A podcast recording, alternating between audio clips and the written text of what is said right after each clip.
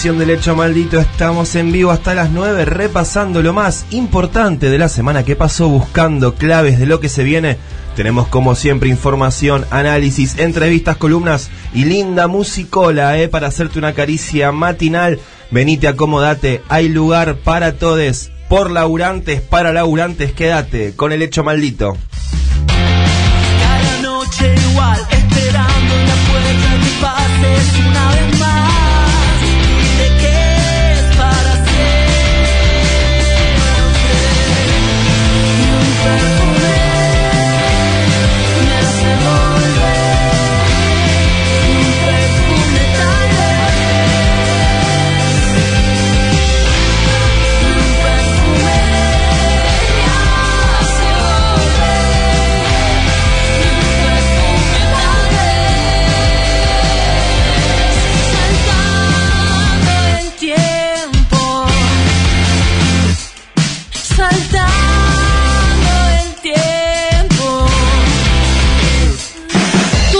Aquellos que tengan miedo o que no se animan, por favor, hay otras ocupaciones además de ser ministro, ministra, legislador o legisladora.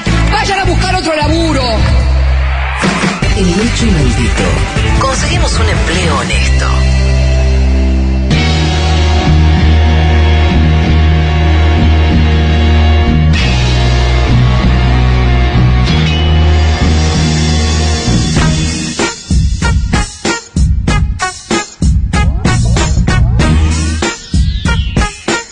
Siete de la mañana con 4 minutos en toda la República Argentina. Buen día, bienvenida, bienvenido, bienvenide.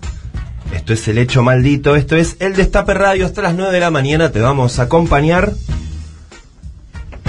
con toda la actualidad política, con buena onda, con buena música. Domingo 24 de abril de 2002. Si te estás levantando, si estás laburando, si estás volviendo a tu casa de girafales, para todos ustedes este programa está especialmente diseñado.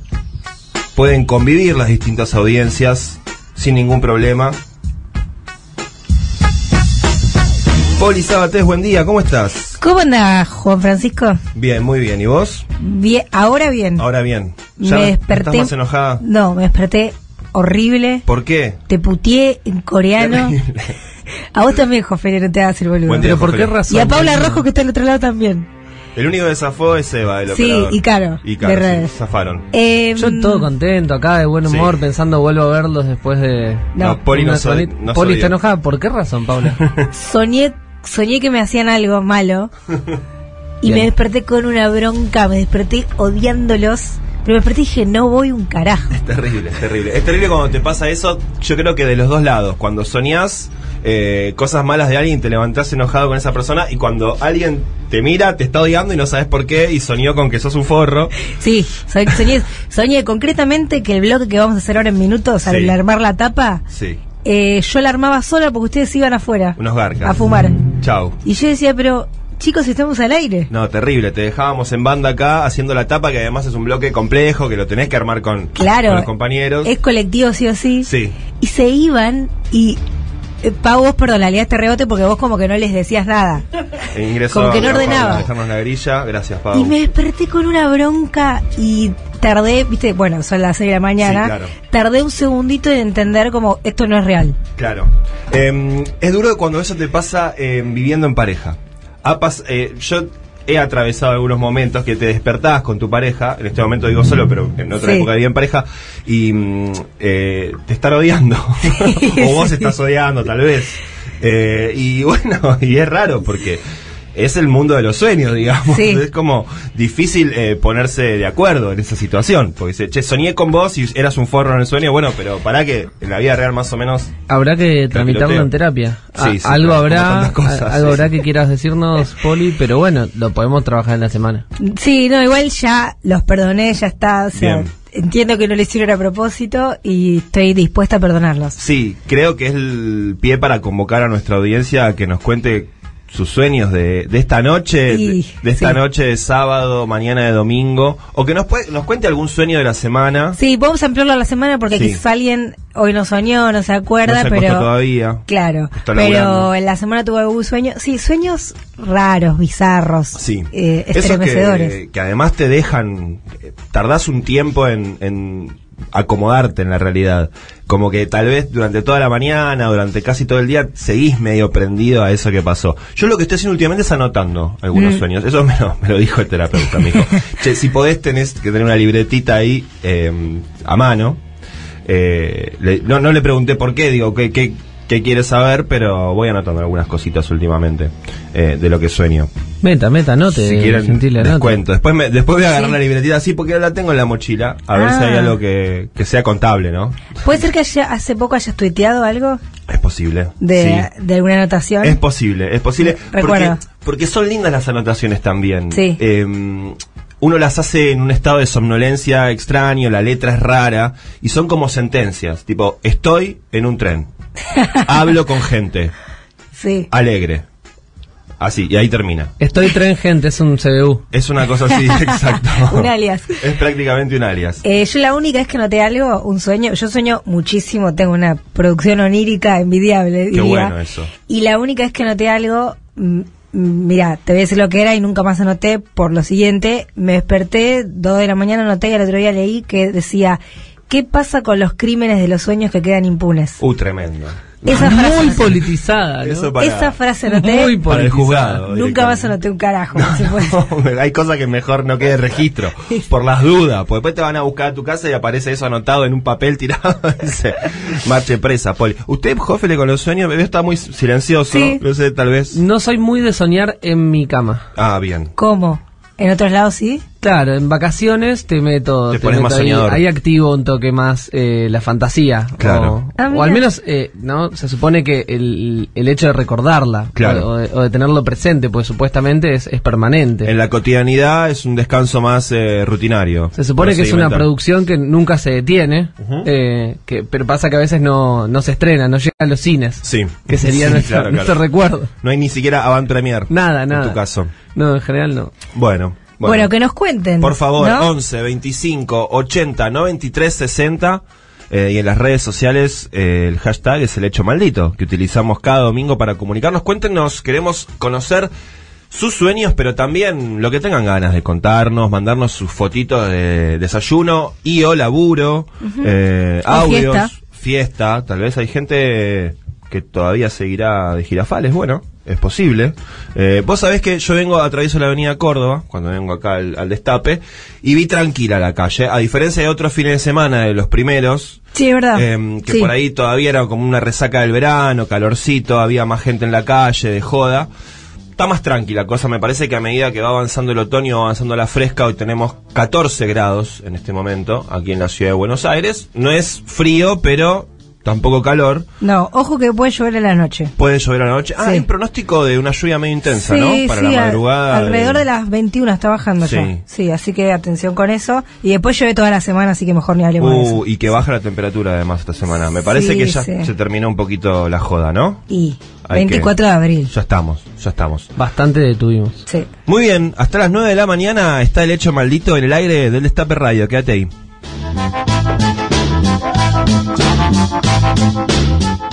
El goce, señora presidenta, que es un derecho humano fundamental. El hecho maldito, un programa en el cual gozar es tan parecido al amor.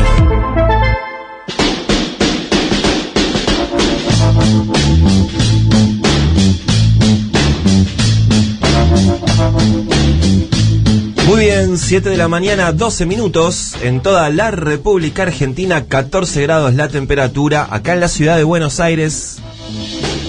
Esto es el hecho maldito. Flotando, levitando en el aire del Destape Radio hasta las 9 de la mañana. Y ahora te invitamos a armar la tapa del hecho maldito, como hacemos cada domingo. Nuestra tapa, ¿eh? Mira, voy a empezar. Esta semana hubo mucho tole tole con el tema del Consejo de la Magistratura, que a la mayoría de las personas comunes, normales, silvestres, como puede ser el 99,9% de la población argentina y más también, Sí. le queda lejos, le queda como extraño. ¿De qué, de qué me sirve este lugar de rosca política? Sí, básicamente no entiende bien lo que Sí, es. claro. Y con razón, ¿no? Creo que quizás las no, Sí. no nos dimos un espacio como ciudadanía para explicar un poco las, las Sí, organizaciones claro. del Poder Judicial, pero... Totalmente. Sí, es un órgano como muy de la superestructura política, ¿no? Sí. Eh, que lo integran distintos eh, representantes, tanto del Poder Legislativo como del Poder Judicial. En resumen, el espacio que designa y remueve a los jueces. Eh, hubo mucho un tole-tole porque la Corte Suprema eh, había dictado un plazo para que se eh, legisle nuevamente sobre la conformación del Consejo de la Magistratura. Exiguo Sí, plazo. exiguo, vamos sí, a con, decir. con el verano en el medio además. Una corte que tuvo un expediente por más de 1500 días y que le pidió al Congreso que en 120 días y previo a que Sí. comiencen las sesiones ordinarias eh, resuelva Sí. y dicte una nueva ley. Sí, y una ter- cosa terminado ese plazo además hizo algo también raro, que es la restitución de una ley que había sido derogada en 2006 por el Congreso de la Nación. Yo no soy constitucionalista, eh, pero creo que el Poder eh, Judicial derogando... eh, reponiendo una ley que había sido derogado por el Poder Legislativo, bueno, por lo menos hay un conflicto es de que poderes. reponer ahí. una ley que eh, fue derogada básicamente es legislar. Claro, porque en o sea, es- 2006 es, decir, soy el soy el poder judicial y el legislativo la. Claro, confundir Sí. un poco la, la división. En el año 2006, eh, una ley de la entonces senadora Cristina Fernández de Kirchner reformó la composición del Consejo de la Magistratura, eh, bajando la cantidad de miembros de 20 a 13, si no me equivoco, que era la conformación hasta este momento. Eh, bueno, y ahora lo que dice la Corte es, no, bueno, ahora la, la ley que vale es la anterior, la anterior a, a 2006. Sí. Entonces, bueno, eh, además el presidente de la Corte asume la presidencia del Consejo de la Magistratura, lo cual también es discutible. eh, y finalmente los poderes legislativos designan a los representantes de las, de las mayorías y de las, de las dos minorías. Eso fue lo que estuvimos viendo esta semana. Para profundizar un poco y entenderlo, yo te voy a recomendar una nota de Emilia Delfino en el diario AR, eh, que se llama 12 claves para entender qué es el Consejo de la Magistratura y por qué el poder político y judicial se disputan este organismo. Es una nota que es- súper interesante porque va de una forma bastante comprensible eh, explicando por qué es importante no solo para la política, sino también para que la mayoría de los ciudadanos y ciudadanas estemos informados respecto de esto, entendamos de qué se trata, qué es lo que se disputa ahí, porque además la, la justicia y los jueces regulan nuestra vida cotidiana. Sí, la, la ley yo me re- pareció súper interesante porque a mí me pasó un poco también esto de Claro. sentir eh, como algo lejano. Sí. Y hay un párrafo de Emilia que dice, em, los jueces nacionales deciden sobre, no quiero decirlo mal, pero sobre eh, menores, abuso sexual, eh, La, cotidianidad de la gente. eh, Los juicios laborales, Claro. por ejemplo. Claro, denuncias de homicidio. Bueno, eh, claro, yo estoy yendo a cosas más extremas, pero divorcios, tenencias, empieza a nombrar cada cosa Sí. de nuestra de nuestro día a día, que es central entender que esto define eso. Sí, y mm, no sabemos nosotros habitualmente ni cómo, no, no, no participamos de ninguna manera en la designación de esas personas, de esos jueces, ni, ni en la remoción. Bueno, el Consejo de la, Magistratura, de, la, de la Magistratura sería lo más parecido a un órgano democrático que existe en la Argentina. O debería ser lo más parecido. O debería ser. Hay Sí. quienes piensan que en realidad eh, tendría que haber mayor participación de, de la sociedad, ¿no? En, en la designación y remoción de Bueno, jueces. previo a la existencia del Consejo de la Magistratura, eh, no, no había ningún tipo de, de participación. Básicamente el Ejecutivo mandaba Sí. la terna de los jueces que, que quería que, que sean designados al Senado. Sí. En el, en el Consejo de Magistratura se hacen concursos públicos, eh, se, se generan esas ternas y se mandan al Senado. Sí. Eh, es otra la dinámica que tiene respecto a lo que era previamente. Bueno, no, al presidente de la Corte tanto no, no le estaría convenciendo y así que se, se designó presidente. Sí. ¿Qué- ¿Por qué no? ¿Vos no te querés designar presidente de algo? Me designa presidente. Perfecto. Bueno, bien, así que primer título te propongo que sea este esta Sí, nota sí, sí. para entender Sí, me parece. de qué se trata eh, todo el quilombito del Consejo de la Magistratura. Me parece bien, lo ponemos en el centro de la tapa, ¿te parece? Me parece, me parece que sí. Yo traje una no para el centro, la verdad que no me parece que sea para el centro, para un costadito así como de lectura de fin de semana que tiene que ver con eh, algo así como CFK 2023. Digo, no la ponemos central porque... No, tranqui, es, es un, es un Pero- tema tranqui. Bueno, pero no la quiero poner central porque a lo mejor un poco la interna en el Frente de Todos esta semana estuvo un poco más disipada o, o tapada un poco por este quilombo que acabamos de contar, pero me parece interesante la lectura colateral, por lo menos de esto que empieza a surgir, eh, que, eh, bueno, tuvo un primer impacto con Carly Bianco, Carlos Bianco, Sí. uno de los hombres de- más importantes del gobierno Axel Kicillof. Sí, sería como el, el número dos de Axel Sí, en la provincia de exactamente. Buenos Aires. Que eh, dijo esta semana en declaraciones que sorprendió, a mí me sorprendieron bastante. Eh, mi candidata es Cristina Fernández de Kirchner. Sí. Vos sabés que sí. Vos sabés que sí. Sí. Eh, bueno, y obviamente dijo esto Carly Bianco, un hombre, como decía, muy central de- Sí. del gobierno provincial, del gobierno bonaerense, y ahí arrancó la especulación sobre si efectivamente hay un plan, so- sobre si es una expresión aislada o si eh, efectivamente hay un plan de reelección en marcha, hay un, hay un operativo clamor. Bueno, y hay una serie de notas en el portal Letra P, recojo una específicamente de Sebastián Inurreta, que se llama justamente Operativo Clamor CFK 2023. La Rosada aguarda que otras voces se sumen al coro. Y está junto con otro, con otro conjunto de notas en la que le baja un poco el tono a Sí. esta... mm, este esbozo de Carly Bianco que por ahora es bastante aislado, cita en off, por supuesto, algunas fuentes cercanas a la vicepresidenta y a, y a Máximo Kirchner diciendo, no, mira, Cristina se fue en 2015 con la plaza llena, ¿por qué le haríamos esto? ¿Por qué Sí. le haríamos volver? Eh, pero bueno, es interesante porque empezó esta semana a aparecer. Sí, hay un, hay un ruido en Sí. ese sentido. No, no fue solo Carly, apareció en algunas entrevistas también que le hicieron algunos diputados referentes del oficialismo, algunas columnas de opinión de ambos lados, digamos, del, de, de- de las perspectivas periodísticas que existen en Argentina. Empezaron a hablar de la posibilidad de que Cristina Fernández de Kirchner eh, pueda ser candidata a presidenta en el 2023. No creo que esté para nada descartado eso. No sé si Cristina tendrá ganas o no, eh, pero me parece que por lo menos es algo de lo cual se empieza a conversar en la política. No, Ah, sí. sí, no, no, no. No, no, no. Seguí, seguí, sí, porque quiero. Estoy pensando en qué lugar de la tapa le damos en sentido, en el- relación a la discusión política de la interna, ¿no? Creo que es un tema que eh, indudablemente eh, también surge muy desde abajo, ¿no? Sí. Eh, digo, muchos sectores, bueno, empiezan más en, en sintonía con, bueno, que quién, quién puede representar mejor que nadie lo que yo pienso. Bueno, surge mucho también eh, desde ahí, por más que quizá los tiempos de, la, de esa definición no sean estos. Sí, sí. Bueno, sobre todo porque no aparece tampoco con claridad otro candidato. Digo, eh, el presidente de la nación todavía no está claro si va a poder. Bueno, el único que, eh, que, que se candidateó eh, Sí. a la reelección y no la ganó eh, en la región, no solo en la Argentina, fue Mauricio Macri. Sí, sí. Vos decís que esto, ¿qué? Alberto puede seguir tras eso. O que Digo, puede, puede- puede apuntar a la reelección porque lo normal es reelegir, digamos, y cuando eso, uno va a reelegir, gana. Eh, pero bueno, quizá esa dinámica política es la que cambió y no era solo el caso de Macri. Es posible. Veremos. Esta discusión, como ustedes saben, en Argentina somos un poco ansiosos, me parece. Sí, sí. Con respecto a las candidaturas. Bueno, cada dos años estamos en elecciones en Argentina, ¿no? Eh, Sí, a mí me preocupa que, que, que estemos en campaña cada vez más seguido y porque...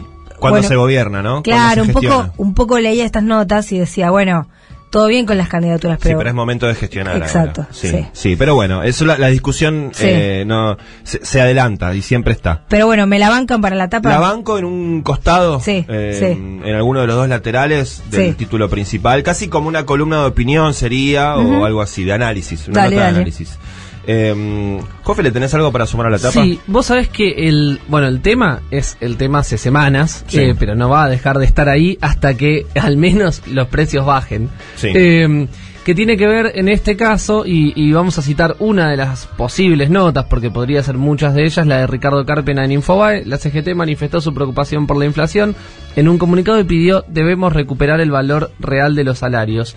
Salió un comunicado de la CGT tras la reunión del Consejo Directivo, eh, en la cual eh, hay algunas frases que se van, se van subrayando, ¿viste? Sí. Cuando vos decís, en un comunicado que tengo que leer, y las- una segunda lectura, ¿no? Como en Claro. general los comunicados tienen una cosa medio formal, que es obvio que lo que dice va Después a ir en un sentido, entre ¿no? Decís, bueno, va a decir que quiere recuperar los salarios, va a decir que acompaña la marcha general de la economía. ¿Qué hay entre líneas? Bueno, algunas cosas que me llamaron la atención, por ejemplo, en un en una parte dice, eh, bueno, apoya el, el, el bono que se otorgó esta semana, Sí. al mismo tiempo dice que la mejor forma de recomponer el salario tiene que ver con las paritarias. Eh, o sea, es decir, respalda la acción del gobierno convocando a las paritarias anticipadas. Porque dice que cada organización sindical por rama de actividad, es decir, cada actividad, ¿no?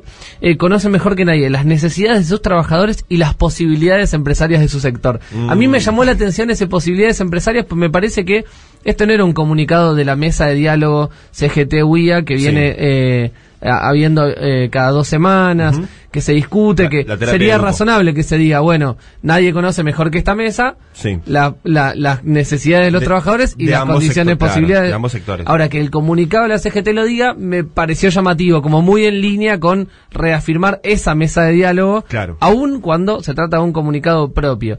Y en esa misma línea, otra palabra que me llama la atención, no la palabra, eh, mi- mira que me puse finísimo con este comunicado, sino el orden de las palabras. Dice, con responsabilidad pero con firmeza debemos recuperar el valor real de los salarios. Y acá me parece que no sería lo mismo si dijera con firmeza pero con responsabilidad. Sí. Dice con responsabilidad pero con firmeza. Como Primero- que primero está la responsabilidad y Sí. después la firmeza para Sí, recuperar el valor real de los salarios. Eso me llama la atención. Puede ser que no esté tan calculado y yo me pongo un poco hincha y está Puede bien ser, que, puede que- ser. que lo, lo tengo que reconocer que puedo ser un poco pesado, pero me llama la atención. ¿no? Bueno, No- es un homenaje al presidente, Jofele. Ok, es un homenaje ser. al presidente. Puede ser, no lo sé. A mí me gustaría más con firmeza Y con responsabilidad. eh, y con responsabilidad. Responsa- claro. Está bien, está bien, pero Sobre todo con primero firmeza. con firmeza. Claro. si Tenés empezamos por la salarios, sí, sí. responsabilidad, la firmeza va a llegar un poco tarde. Sí, totalmente. Eh, bien, eh, sumamos la nota respecto Sí, del sí, comunicado sí, de la CGT. Eh, yo te quiero sumar una de economía. Dale. Eh, y mira, vamos a sumar eh, uno de los diarios de del establishment. eh, de- Otro, porque acaba de argentino, nombrar. Claro, estamos Sí. directamente. Porque me parece interesante esta nota de Francisco Jueguen en La Nación, un periodista co- conocido, columnista conocido diario La Nación, que se llama Renta Inesperada. Alarma en el círculo rojo por el avance del gobierno con un nuevo impuesto. ¿Eh? Y básicamente la nota es eh, un comunicado de la Asociación Empresaria Argentina, la Unión Industrial Argentina, la Cámara de la Industria Aceitera, la Cámara de Comercio, donde recoge las opiniones de los representantes empresariales muy indignados porque el gobierno está ni siquiera enviando un proyecto de ley con un nuevo impuesto a la renta inesperada, sino abriendo ese debate, ¿no? El ministro Guzmán el día lunes, cuando anunció junto al presidente Alberto Fernández este bono de 18 mil pesos para un universo de trabajadores, se refirió a la necesidad de que el gobierno capte una parte de la renta inesperada producto del, del contexto internacional, pero no hay un envío de un proyecto concreto, ni, ni mucho menos, sino que se planteó, bueno, vamos a discutirlo con los sectores. Bueno, esta nota del diario de la Nación me pareció interesante porque, eh, para dar a entender ya cuál es la reacción empresaria ante la posibilidad, la posibilidad de que tengan que dejar una partecita de lo mucho que levantan eh, distintos sectores producto de- de- del contexto internacional. Así que la reacción del Círculo Rojo Empresarial eh, también la dejo ahí como un, un pirulo de economía, un, un título que lo imagino eh, abajo del principal, estaba en el costado del que habías dicho vos, Paul, y estaba el de la CGT también. Este es- iría abajo a la izquierda, supongamos, del título principal y la foto. ¿Ves que le pusieron primero la firmeza Sí, antes claro. que la Ellos le ponen la, responsabilidad? la firmeza, claro. ¿Me entendés sí, lo sí, que sí. te quiero decir? Sí, sí, claro. Va firmeza, firmeza, firmeza y no sé ni si llegaron a la responsabilidad ahí. Sí, sí, claro. Che, yo tengo una para arriba. Dale. Así como highlight de- Sí. destacada. Em, se designó por primera vez a una mujer trans en un empleo público. Esto es im- importantísimo. En primero es Claudia Vázquez Saro, una militante de hace muchísimos años, em, pero además es la primera persona trans en acceder a un empleo público en el Estado bonaerense bajo el encuadre de la ley cupo eh, laboral trans Diana Zacayán. De- aclaro esto porque quizás alguien que está escuchando dice, no, ya había personas trans trabajando en el Estado. Bueno, sí, pero hasta el momento las personas del colectivo travesti trans accedían a un puesto ingresando bajo la ley que rige al trabajador estatal provincial sin precisar, y esto, Sí. esto es clave, que se cumplía con la ley eh, de cupo laboral Diana Zacayán. Esto se hacía, eh, explicaron algunas fuentes de- del Estado bonaerense, para respetar la confidencialidad de la información prevista en la ley de identidad de género y no exponer a la persona a una situación de discriminación, pero lo que decían de la comunidad trans es que al no parecer, o, o sea, al no aparecer que se los incorporaba y se las incorporaba por la ley de cupo Diana Zacayán, se invisibiliza la lucha, porque Sí. esa ley fue una lucha histórica eh, de Diana y de, de todo el colectivo, con lo cual, bueno, ahora eh, cuentan con el resguardo jurídico debido y además se visibiliza Sí. la lucha que hay detrás de que, de que en este caso Claudia, pero las que vengan y los que vengan también puedan tener un empleo público, bueno, creo que va arriba de toda la etapa. arriba. Destacado porque Cabecera. es realmente un avance muy importante y, y para, para resaltar. Muy bien, se va armando esta etapa del hecho maldito. Cerramos por un lado con internacionales. Sí. Porque Rusia pro- lo- proclamó su victoria sobre Mariupol esta semana. eh, un, un- un puerto muy importante de la zona oriental de Ucrania. Hay una nota que me, por lo menos a mí me ayudó, de un portal francés que se llama france24.com, eh, que dice, Rusia proclamó su victoria sobre Mariupol, ¿qué significa para el curso de la guerra en Ucrania? Y lo que describe es el cambio de estrategia Rusia, eh, rusa en función de no haber podido eh, llegar a Kiev y haber desplazado sus tropas hacia el este, Mariupol como enclave estratégico con salida al mar, ¿no? Eh, cuya... digamos, la toma por parte de, Rusia es vital para establecer un, un corredor, ¿no? Entre distintas regiones que lleven a Crimea, que recordemos había anexado Rusia en su momento a su territorio. Bueno, eh, hay un cambio de estrategia por parte de Rusia, hay una resistencia ucraniana más importante de lo que esperaba Rusia y no hay un- una finalización, eh, por lo menos inmediata, eh, respecto del, conflicto bélico allí en Ucrania. Así que recomiendo para internacionales, para seguir la guerra, esta nota de France 24. Em, ¿Algo de deportes? ¿Te parece, Jofele? Me parece bien. Eh, te lo hago sencillito. No, em- no, empieza el termo, a ver, dale, No, que no, Bataglia se quedó, se quedó, no se fue. Qué feo lo que decís, porque yo soy una persona Bueno, sí. ante todo objetiva eh, y, y mis opiniones jamás eh, están sesgadas. A ver. No, eh, se profundiza la crisis en dos de los grandes, San Lorenzo Independiente. Están con hinchada, la hinchada un poquito tensa, perdieron Sí. ambos esta fecha. Sí. Hoy juegan River y Racing. Ujú. Ambos de muy buen presente, Racing especialmente, récord histórico de triunfos seguidos Sí. en el, eh, bajo la conducción de Gago, que ojalá nunca venga a Boca, que por cierto ganó eh, anoche 2 a 1 eh, en Santiago del Estero contra Sí. Central Córdoba. Partido tenso, imagínense que en la semana cuando veníamos preparando los audios para eh, uno de los próximos bloques, yo decía, che, hoy quizá tengamos el audio de Bataglia eh, yéndose. Claro. Bueno, no se fue, aguantó ahí, Sí. capa y espada. Sí, porque en la semana tuvo un partido con Godoy Cruz eh, difícil, Boca, ¿no? Se le complicó por momentos, taquito, caño de Godoy Cruz en la bombonera. Dificilísimo Sí. partido, bueno, llegó, aguantó hasta anoche, ganó 2 a 1 Boca, no mucho más que festejar que los tres puntos eh, y bueno, Bueno. la continuidad del técnico. Bien, ¿está armada la tapa entonces Sí, del hecho maldito? Tapón. Tapón, Sí. tapón para el día de hoy. Muy bien, amigas, amigos, amigos, 7 de la mañana, 30 minutos. Hasta acá se escribió, se corrigió, se editó, se imprimió la tapa del diario del domingo del hecho maldito. Y mirá lo que está sonando ahora. Esto es un clásico retro, ¿eh? Década del 80. Fito Páez, giros. giros.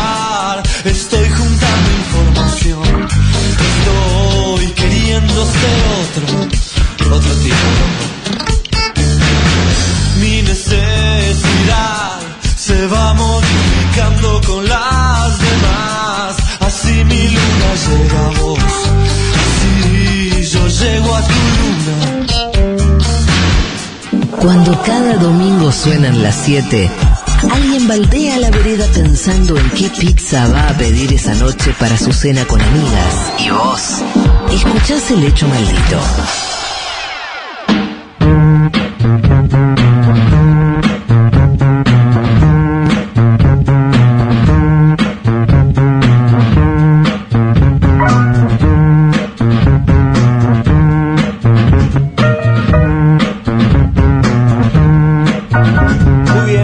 36 minutos pasaron de las 7 de la mañana en toda la República Argentina. Tenemos 14 grados acá en la ciudad de Buenos Aires.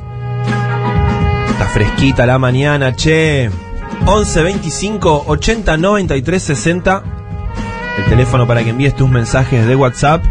¿Llegó algo, Poli? Llegó, llegar, llegaron sueños. Buen día, queridísimes. Anoche soñé que me encontraba con un exnovio. Hace una semana me escribió después de ocho meses y no fui amigable.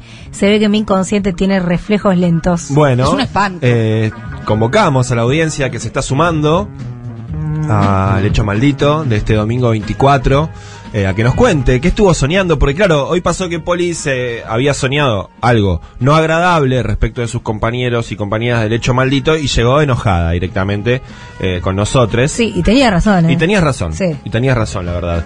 Eh, bien, eh, Julián Jofele, ¿de qué vamos a charlar? Vamos a hablar un poquito de las paritarias. Dale. En, en la etapa eh, de bloque pasado Sí. conversábamos, pues viste, quizá alguien va amaneciendo, ¿no?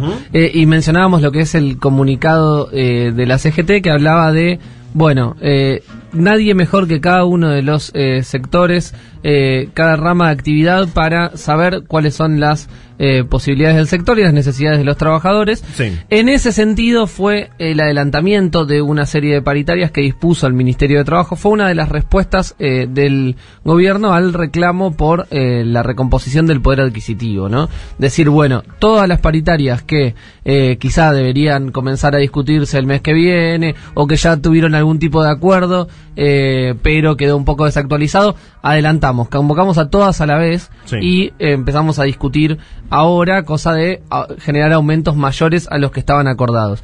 Bueno, esto generó una, una dinámica eh, que cada vez mayor en la Argentina de paritaria permanente, ¿no? Eh, a- a- si hace algunos años hubiéramos hablado de eh, paritarias, en abril yo debería estar, 24 de abril hoy, debería estar contándoles, bueno, cómo cerró la ronda paritaria, si queda algún que otro gremio que quizá tiene eh, la paritaria más hacia mediados de año, pero más bien sería un balance de lo que fue eh, la ronda y charlamos el año que viene. En 2023 Sí. volvemos a hablar de paritarias. Sí, sí, sí. No, ahora paritarias es un concepto que ocurre a todo momento, Claro. a toda hora, durante todo el año. Y si habláramos no solamente de hace algunos años, sino del 2021, yo les estaría diciendo, bueno, las paritarias están cerrando por nueve meses, por ocho meses, con una revisión para el último trimestre, ¿no? Estaban, el- el- jodíamos que eran, eran como un embarazo las paritarias el año pasado, nueve meses. Sí. Bueno, y ahí veías, ¿no? ¿Qué pasaba los tres meses siguientes? Esos tres meses eran los de que el agua te iba subiendo, ¿no? Exactamente, Sí. bueno. Y entonces ahí se discutía nuevamente, bueno, cómo ajustar. Ahora estamos hablando de paritarias de seis meses, Sí. la mayoría, algunas menos. Eh, y alguna que otra un poco más. Pero en general estamos hablando de ese tiempo. Digo, un semestre ya es lo máximo que calza del acuerdo y aún así se incluyen cláusulas de posible revisión en el medio de eso. Claro, O sea, puede parecer una buena noticia, pero no, quiere decir que nos está tapando la inflación a niveles exorbitantes. Exactamente, a ver, eh, es buena noticia que eh, cada vez que haga falta se discuta. Claro, Ahora, claro. que todo el tiempo haga falta significa que estamos corriendo detrás de la inflación. Sí. Eh, entonces, eh, en ese sentido, pero bueno, siempre mejor tener la paritaria abierta que otra cosa. eh, eso es saludable. Ahora, eh, bueno, esta semana se anunció el cierre de las primeras 11 de estas paritarias adelantadas. Igual se mezcla un poco la información porque algunas de ellas no son parte de las adelantadas, sino recomposiciones del año anterior. Pero bueno, para dar un pequeño panorama, eh, tenemos que el gremio de panaderos cerró un 45% hasta enero en cuatro tramos, digo, varias cuotas. Una de las paritarias quizá más flojas en términos de aumento, porque de acá a enero 45% Sí. no es un, un número tan auspicioso.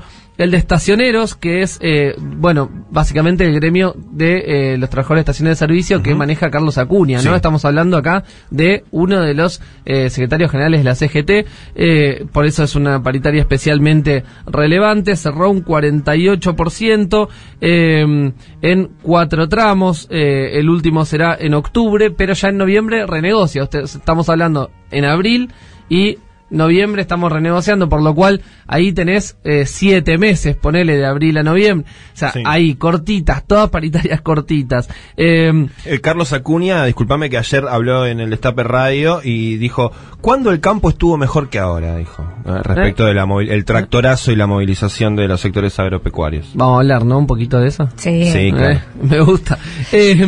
El sindicato maderero también eh, recompuso, llegando a un 51%. El de papel cartón metiendo eh, un, un aumento del 50% en dos tramos, con revisión en octubre. O sea, vos fijate, estamos hablando siempre revisión en octubre, ya estamos diciendo seis meses. Sí, la cláusula gatillo ya es parte del vocabulario habitual, ¿no? No, es no, no- no sería la gatillo, porque la gatillo se gatilla automática, ¿no? Ok. Digamos, Es eh, no- es no- esto es revisión. Cláusula, gatillo sería que vos digas, volvemos a charlar. si la inflación llega a tanto, vamos a aumentarlo. Y, Claro. acá no. Y acá- revisión es sí o sí lo mismo que reapertura, o sea, sí, Sí. o sí se nego sí o sí se acuerda otra, otro tramo. Exactamente. O sea, revisión y reapertura sería que se vuelve a discutir. Se no sé si se acuerda, ¿no? Claro, O sea, bueno, eso- hay, hay que eso- ver, hay que ver qué pasa, pero sí que se va a volver a discutir. Los plásticos, un 40% de aumento con una suma fija no remunerativa. Este es otro concepto que, en general, el Ministerio de Trabajo tiende a desalentar. ¿Por qué? Porque las sumas fijas no remunerativas bueno, no, no incluyen eh, aportes sin contribuciones, por lo cual eh, esto de alguna forma termina desfinanciando el sistema de seguridad social a la larga, obviamente ningún acuerdo de una suma fija, pero eh, eso es, es un tema, bueno, una suma fija no remunerativa de 66 mil pesos, por lo cual, bueno, va a impactar directamente. Lo bueno para los trabajadores en este caso es que esa suma fija implica que esos 66 los vas a ver derechito, o sea, Claro. va a aumentar 66. Sí, no, sí, no, no va- eso no va a tener ningún descuento. Eh, los obreros ceramistas obtuvieron una mejora del 54% en el año paritario, es decir, revisaron el año anterior eh, y aumentaron sobre la paritaria del año anterior. Muchos están con esa negociación, ¿no? Dicen, tendríamos que estar negociando la de este año, pero quiero que negociemos la del año pasado. Entonces, terminemos de cerrar ese aumento, así cuando yo te pida la de este año no me vas a decir, che, es un montón. Eso lo ponemos en el número total del año del anterior. 2021. A cuenta del anterior. ¿Viste cómo decís? Eh, no, no, pero la- lavaste los platos, pero porque te faltaba ayer, no los la- o sea, no es que hoy los lavaste, no cuenta para los de la noche, ¿me entendés? Claro, claro, claro. Son dos cuentas distintas. Dos cuentas distintas. Eh, y eh, algunos de los otros acuerdos que se terminaron de cerrar respecto al año anterior es el de los estatales, que sumaron un 10% a lo que ya habían acordado. El de trabajadoras de casas particulares, paritaria importantísima porque afecta a cientos de miles de mujeres trabajadoras, que eh, llegó a un total de 65% en el año paritario. Eh, esto es importante, eh, con una suba del 6% en abril, 9% en mayo y 15% en junio. Así que, eh, bueno, el salario de abril tiene que ir con el 6% de, de aumento y ya en mayo se viene el 9%. Anótense. Em, y el de empleados de comercio, que fue uno de los últimos eh, cierres, que llegó a un 60% en el año paritario, abril a marzo. Lindo Eh, número. Sí, pero bueno, veremos qué pasa con ese número Sí. eh, en los próximos meses. Pues estamos hablando de que 60% es de acá hasta marzo del año que viene. Claro, está muy escalonado, ¿no? Según lo que vi, 8%, 6%, 6% así en, en 8 tramos. Exactamente, son muchos tramos y el tema de los tramos es que los primeros sean los más fuertes. Si no, siempre pasa lo mismo, ¿no? Si la inflación fuerte está ahora en marzo-abril, esperemos, ¿no? Esperemos que sea Sí. esta la inflación fuerte y que la próxima sea Sí. en, en descenso. Eh, si la inflación fuerte está ahí, necesitas el aumento ahora. Claro. Pues si llega después, estuviste todos los meses perdiendo. Sí, sí. O sea, eh, no importa que el final sea, sea mejor. Pero bueno, este es, es, es un pequeño repaso. Sumémosle que eh, los bancarios están en pleno conflicto. Eh, ¿Por qué? Porque dicen eh, las entidades bancarias, que son las que elaboran eh, estimaciones, índices de inflación, hablan de una inflación de alrededor de los 60 puntos y nos ofrecen alrededor del 50.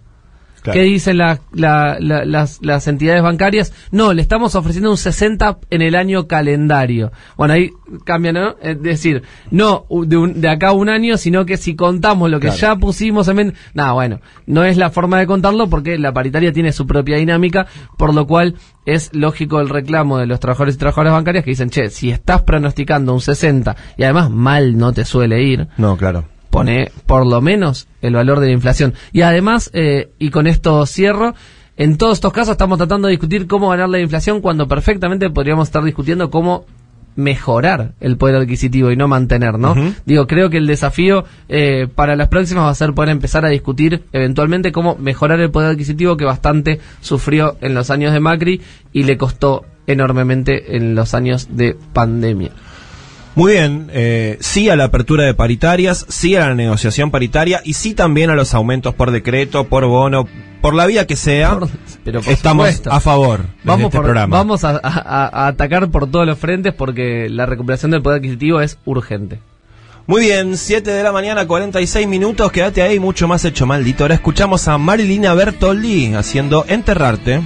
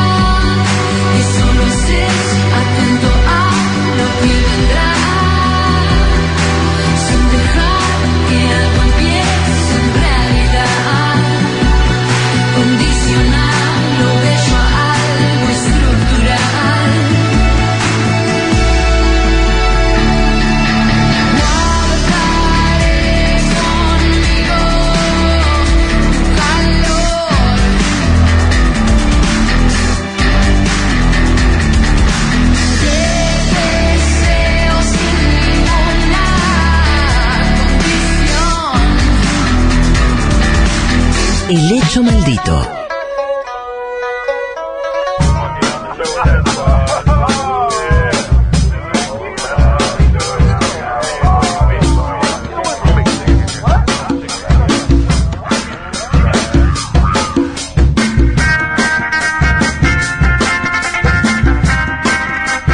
Muy bien, 10 minutos nos separan de las 8 de la mañana. Buen día a todos, ¿cómo andan? Buen día, señor expresidente. Lo vi trepado a un tractor ayer, muy sonriente. 14 grados la temperatura. Aquí en la ciudad de Buenos Aires y alrededores. Ya es de día. Eh, asomo mi cabecita aquí en el patio que tiene el bello estudio del Destape Radio y veo la claridad del día ya asomándose. Así que te decimos buen día si estás arrancando tu domingo. También te decimos buen día si no te acostaste todavía, si estás laburando, si estás de girafales. Este programa es adaptable, adaptable a cualquier situación, incluso a la escucha horizontal. Ustedes saben que tenemos eh, una banda de mm, audiencia horizontal. Sí, un amplio colectivo Sí, el horizontal. colectivo horizontal, sí, sí. Colectivo de la audiencia horizontal. Bien, les invitamos ahora a mm, repasar la semana con un audio por día, ya es también un clásico del programa, ¿no? Sección estrella, diría. Sí, sí, Sí. Muy, eh, muy elogiada la sección de un audio por día. Eh, arrancamos con el día lunes, que el ministro de Economía, eh, junto con el presidente de la Nación, anunciaron, eh, bueno, este bono de 18 mil pesos. A ver, lo escuchamos. Vamos a eh, otorgar un refuerzo de ingresos a las trabajadoras y trabajadores que no perciben eh, ingresos registrados, ingresos formales, que también va a incluir a los monotributistas categorías A y B y a las trabajadoras y trabajadores de casas particulares para la población entre 18 y 65 años de edad. Se va a otorgar un refuerzo de ingreso de un monto de 18 mil pesos a esta población, que se va a asignar en dos cuotas.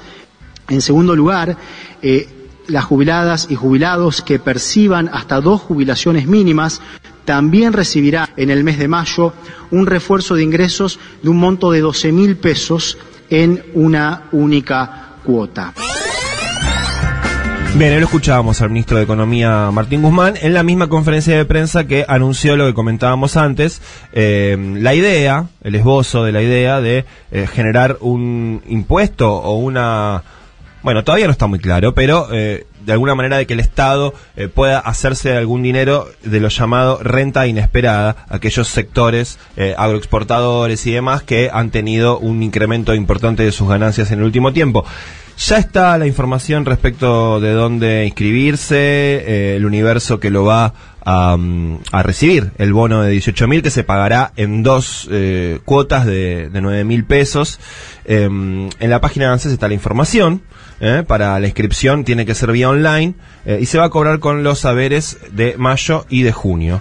Y esto además no se superpone con el bono que se había anunciado a las jubilaciones bajas de, de 6 mil pesos. Así que Claro, se complementa hasta Se llegar complementa. a 18.000 como el, eh, eh, hasta el 7 de mayo es la inscripción. en- recomendamos seguir las redes del ANSES porque Sí. allí están los links. Eh, y quería destacar algo del lunes. El presidente en esa conferencia dijo una frase que me, me la anoté porque me quedó resonando que es estamos fallando en el tema de la distribución. Sí. De, del- o de la redistribución, no sé cómo dijo, pero bueno, interesante autocrítica de un gobierno que efectivamente está fallando en el tema de la distribución. Sí. Eh, me pareció importante que el presidente fuera quien lo, quien lo diga, ¿no? Trabajadores informales, empleadas de casas particulares, monotributistas de las categorías A y B eh, y jubilaciones eh, que perciben hasta dos saberes mínimos son el universo que va a recibir este bono anunciado por el ministro de Economía y el presidente el día lunes. Si la situación social y económica lo amerita, que haya segunda ronda después, ¿no? Sí, claro. Digamos, Sí, y todas las rondas que hagan falta. que hagan falta. Sí, sí, sí. Eh, ¿Pasamos al martes? Pasamos al martes. Bueno, el martes, eh, el lunes había arrancado todo el bardo en el Consejo Sí. de la Magistratura, por decirlo de alguna manera, y el martes ya salieron a declarar varios de los integrantes, eh, bueno, del Consejo, de la Justicia y del Gobierno. En este caso vamos a escuchar a Juan Martín Mena, es el número dos del Ministerio de Justicia, que, eh, bueno, habló, habló después de eh, la toma de posesión del, del presidente de la Corte del, al Consejo de la Magistratura y dijo algo que después quedó unos días resonando, que era esto, a ver. Y sobre lo que nosotros vamos a insistir es sobre una profunda reforma judicial que no solo modifique y, y- y nos dé un consejo de la magistratura que pueda funcionar debidamente, sino que también una, profun- una, una reforma judicial más profunda que permita tener los reaseguros para evitar este, estos descalabros que genera la Corte y ciertos sectores cooptados por un poder hegemónico que bastardean la Constitución y las leyes de nuestro país. Y eso no lo podemos permitir. Vamos a insistir en una profunda reforma judicial, dijo Mena. Bueno, eh, espero que así sea. Después de esta declaración se partió el bloque del Frente de Todos eh, para enfrentar la ofensiva de la Corte Sí. y empezaron todas las designaciones y fue como toda una semana de Claro. tole tole. Sí, no sé si se partió, porque en realidad quedó un interbloque Claro, sí, sí, sí. oficialista en el Senado. Lo que se hizo fue una movida formal Sí. Eh, de inscripción de dos nuevos bloques, el bloque Frente Nacional y Popular, con los senadores y senadoras que responden, digamos, a los gobernadores de las provincias, y el bloque Unidad Ciudadana, se reflotó la marca, eh, con 14 senadores y senadoras que están más identificados con la figura de Cristina Fernández de Kirchner. ¿Llegaron a tener unos segundos de un, de un poco de miedo ustedes Ese cuando día. la noticia? Eh, Sí, que, sí. es que por eso pues, fue un poco engañosa Cuando cómo se cayó la, presentó. por- pero oh, había, o sea, si, si la consumías ya a la hora, Sí. Sí.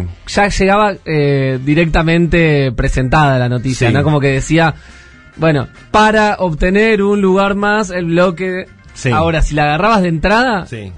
Tremendo, Sí, momento yo de casi me tensión. muero.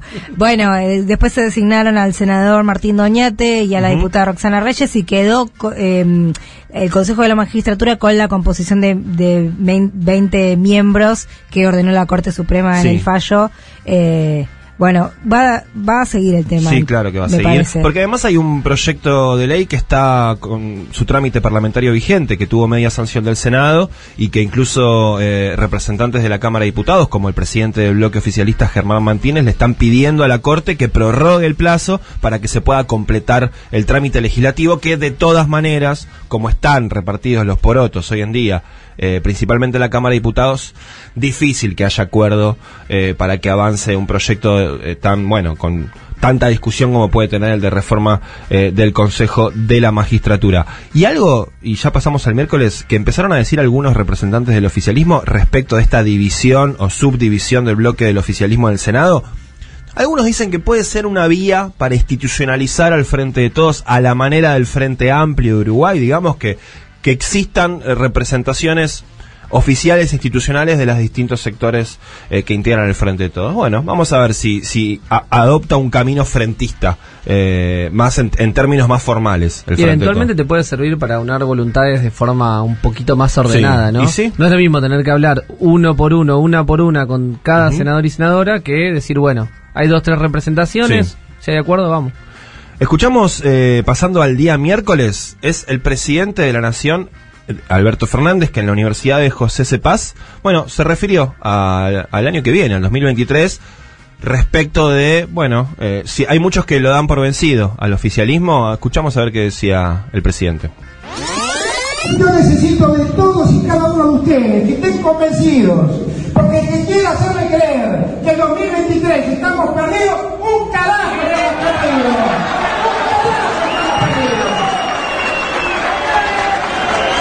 Bueno, se puso picante Alberto, ¿no? Vamos, Alberto. Mostró ahí un vigor que a- algunos le están reclamando en algunos momentos, ¿no? Que, que se ponga un poquito más firme, más duro. Bueno, ahí estuvo, levantó la voz, un carajo, estamos perdidos. Eh, así que bueno, veremos, veremos cómo continúa eh, Sí.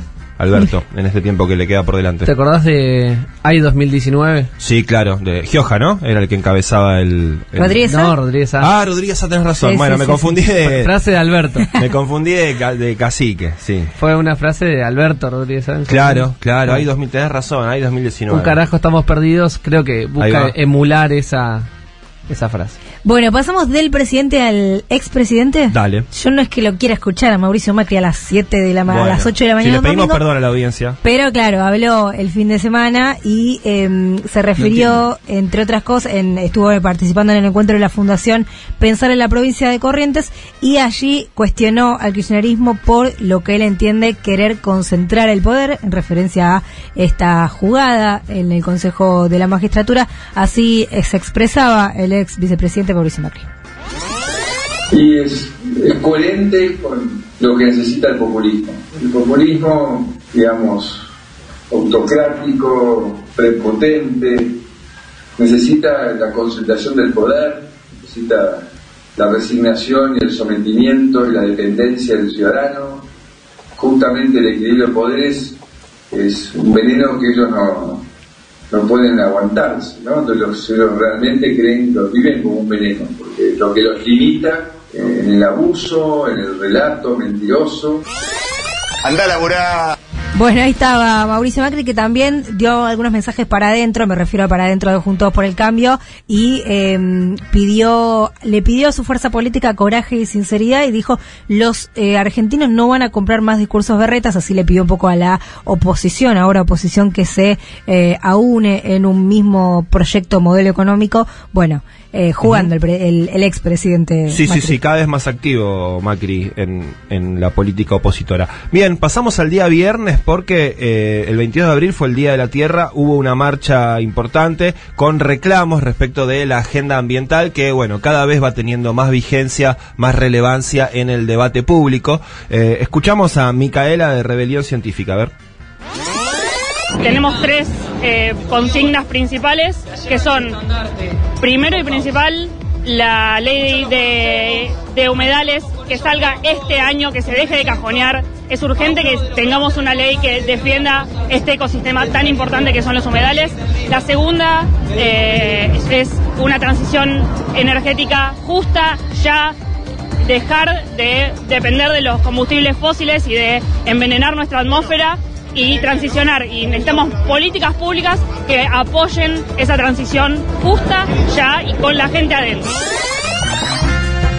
Bueno, muy bien, ahí escuchábamos el audio de Micaela respecto de la marcha por la crisis ambiental en, el, en ocasión del Día Mundial de la Tierra, como decíamos, eh, una agenda que ya quedó claro que dejó de ser algo marginal, algo eh, que la política puede eh, no darle cabida porque es eh, fundamental para el desarrollo bueno, de cualquier sociedad en el día de hoy poder eh, incorporar una perspectiva ambiental para eh, bueno, para su actividad productiva, ¿no? Es clave y además era la primera movilización después de la que fue la gran eh, movida en septiembre, si no me equivoco, del, del año pasado, Sí. esa huelga climática, así que bueno, bueno recuperar las calles. Y hablando de recuperar las calles, Sí. ¿sabes quién la recuperó ayer? ¿Quién? El campo. Ah, bueno. Ayer hubo un tractorazo. eh, Qué mal que está esta gente, che, la verdad. Sí, sí, hubo un Qué tractorazo en distintos lugares. El epicentro fue en la Casa Rosada. Participaron distintas entidades rurales, distintos dirigentes de Juntos por el Cambio, además,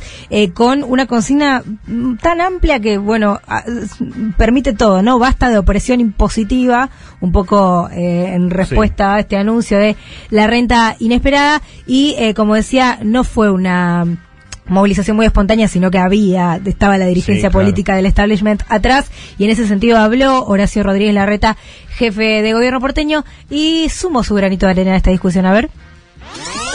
Para nada, nosotros apoyamos, siempre apoyamos al campo, apoyamos la producción, apoyamos la energía positiva, para nada. ¿Y por qué el gobierno? No entiendo, pareciera que enfrenta a trabajadores con trabajadores. Justamente, o sea, tienen todo el derecho de, ante la expectativa, ante el anuncio de que querían aumentar los impuestos, ¿cómo no se van a manifestar? ¿Y cómo no los vamos a apoyar? ¿Es, ¿Este es el motor, este es el futuro de la Argentina? Bueno, ahí estaba Horacio. Eh, es curioso, porque primero que, que se movilicen y que la derecha no diga nada del horror que es tomar la calle, ¿no? Pero además es curioso porque desde que el gobierno Alberto Fernández se tomaron medidas bastante amigables Sí, con el sí, campo, claro. eh, la quita de retenciones a, a, a numerosas economías regionales, eh, está esperando un proyecto del, el- del Poder Ejecutivo pactado Sí. con el Consejo Agroindustrial en la en el Congreso para la agroindustria. No es que están en su peor momento, ni mucho menos. No, hubo crédito y subsidio a lo loco para el sector agropecuario. El ministro de Economía, de Agricultura, perdón, Julián Domínguez, ayer eh, rápidamente se le va a decir, no va a haber suba de retenciones. Digo, está claro que es una movilización, fue una movilización netamente política, eh, netamente ideológica, ¿no? Eh, la, de, la de ayer, el famoso tractorazo. Bueno, creo que aprendieron a, a tomar la calle y a, y a expresarse desde Sí. ahí ciertos sectores eh, y no creo que la vayan a dejar. Eh, A ver, eh, en, en todo su derecho de manifestarse, Claro. sería bárbaro que en general no traten de, de- de impugnar cuando lo hace otro sector, ¿no? Como, como Y sí. suelen hacerlo, que hablan de sacar los planes, Sí. de meter preso, bueno. Ahora, eh, es cierto que las consignas de ayer no eran eh, en absoluto razonables. No, no- no tenían un punto sobre el cual discutir y encima cerraba con un comunicado hablando de que el gobierno usurpaba el poder. Sí. Un gobierno electo democráticamente por una amplia mayoría, bueno. Bueno, Difícil, eh, difícil ese panorama. Muy bien, eh, hemos peinado la semana de lunes a sábado, pero recontra. Eh, Mirá. pelo y barba le hicimos. Sí, Co- completo. Y si te perdiste algo, ya está. Escuchaste esto y listo. Bien, 8 de la mañana, 5 minutos. Escuchamos ahora a The Rolling Stones. Tumbling Dice.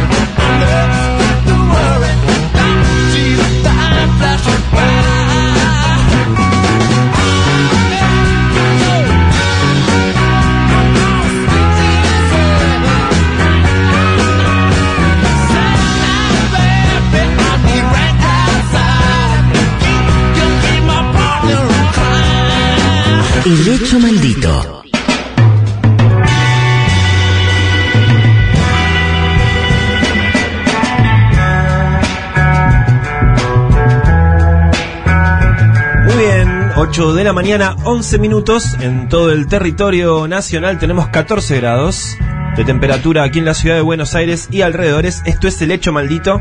Estamos en vivo hasta las 9 de la mañana en el aire del Destape Radio 11 25 80 93 60, el número de WhatsApp para que envíes tus mensajes. También en las redes nos leemos con el hashtag El Hecho Maldito. Y ahora tenemos el primer invitado de este ciclo del Hecho Maldito 2022 acá en el Destape. Primer invitado en piso.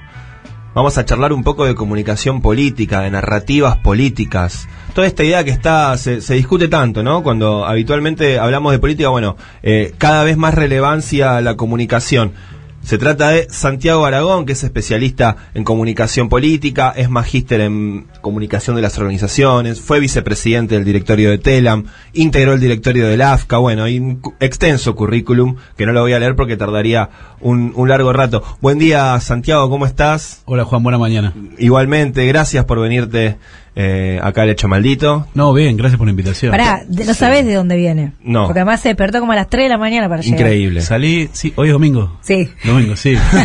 San El Vicente, jueves. sí, San Vicente. De San Sí. Vicente. San Vicente. Y además trajo facturas, es ya es No, como no, que increíble. Está es- es- no va a ser objetiva esta, esta No, entrevista. y no te merecemos. La verdad que no merecíamos tanto, pero gracias. Bueno, ¿cómo andas bien? Todo muy bien, gracias por la invitación. Bueno, no, por favor. Bueno, mira, tiro un disparador para que empecemos a charlar. Em, vos en una de las notas que publicás en el diario BAE, este, hablás de una máxima eh, tipo soncera, eh, en términos de Jaureche, ¿no? Eh, utilizás esa, esa referencia intelectual, eh, que se escucha tanto en política. Uno cuando habla con, con gente que gestiona, o del ámbito legislativo, o del ámbito del ejecutivo, te dicen, no, nosotros estamos haciendo las cosas bien, pero comunicamos mal. Lo que falla es la comunicación. Es habitualmente cada vez se escucha más eso. Este, y, y vos planteás, bueno, que son, es un poco una trampita eso, ¿no? Es una trampa esa de autopercibirse como buenos gestores Sí. y dejar reservado la comunicación el fracaso Sí. de, del ejercicio político. Me parece que en general funciona muy bien como, como un placebo. Sí. Como un placebo en campaña. Dice, bueno, perdimos, éramos, éramos buenísimos, pero perdimos porque en realidad no supimos expresarnos bien y después en gestión también. No, no nos entendieron, no nos comprendieron a, a tiempo. Me parece que hay mucho de eso en juego y que cada vez que un gobierno entra en una de esas, eh, estamos viendo que estamos al borde de una crisis. Sí, sí. Em, de alguna manera es como si no fueran escindibles, ¿no? La, la comunicación de la, de la gestión. Bueno, Eh, ahí me parece que quedás en el punto. Claro. Eh, todo lo que nos dedicamos a la comunicación es porque nos gusta la política. Si te Mm. dedicas a la comunicación política, de lo que tenés que entender es más de política que de comunicación.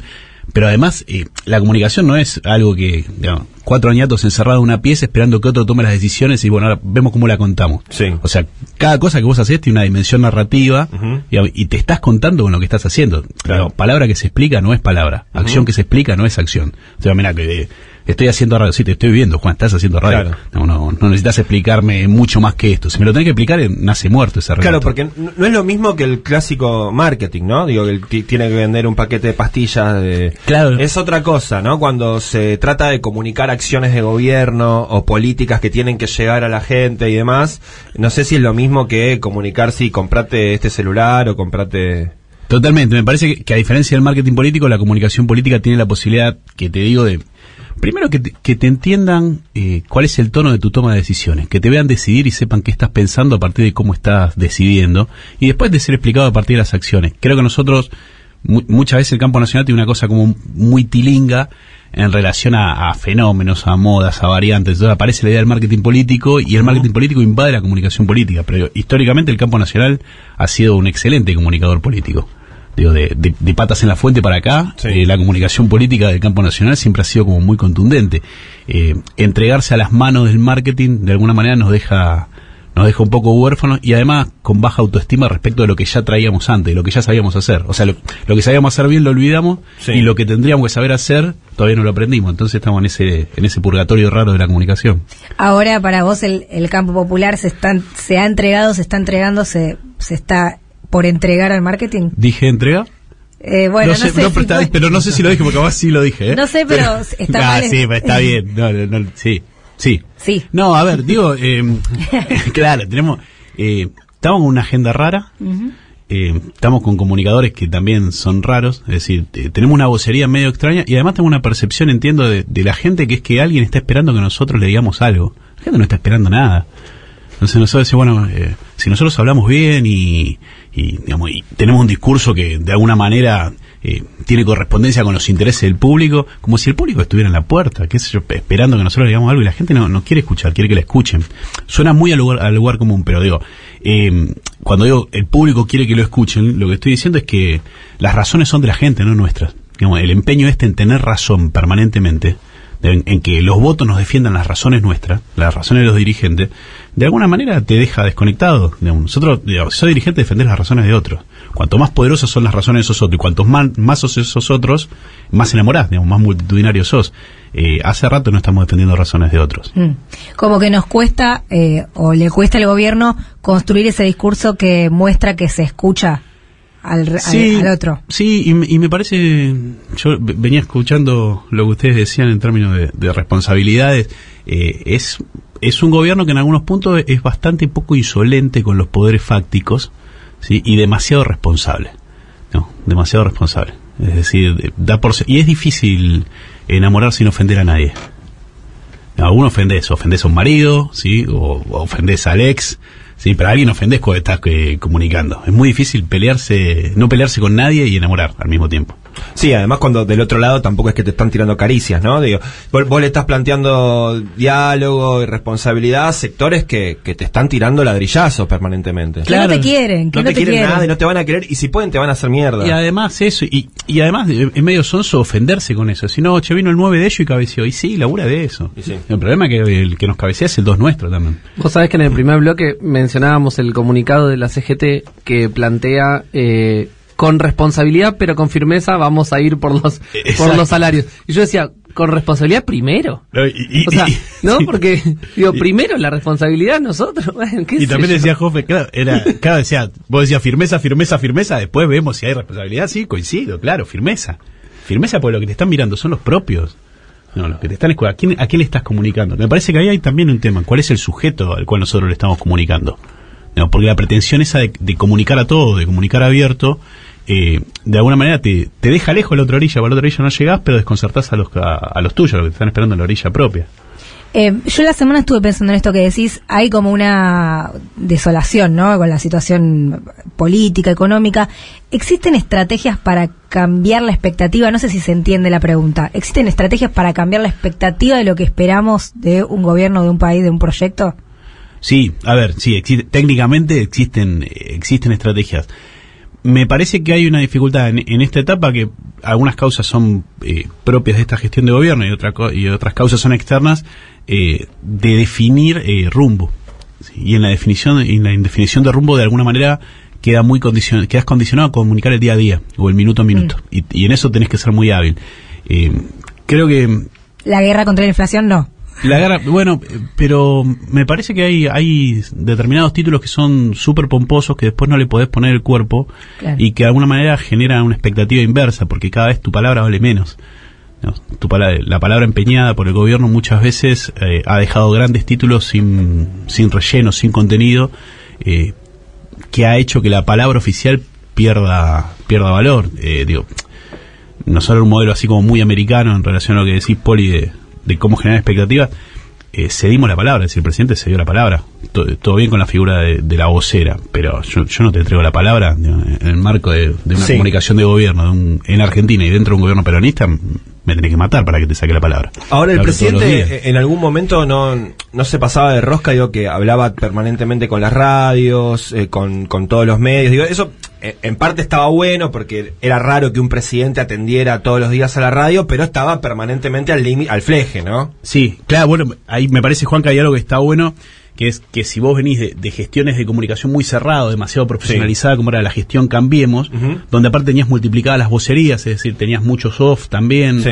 eh, ir a un presidente llano, eh, era atractivo en primera instancia, así bueno, volvemos a la dinámica del hombre común, Sí. que de alguna manera también tenía cierta correspondencia con la campaña de- del Frente de Todo. Te vamos a devolver la normalidad. Sí. ¿sí? Y la normalidad implica también eh, que el gestor sea un tipo que trabaje de presidente. Eso funciona bien 20 minutos, pues ya che, está hablando Alberto otra vez.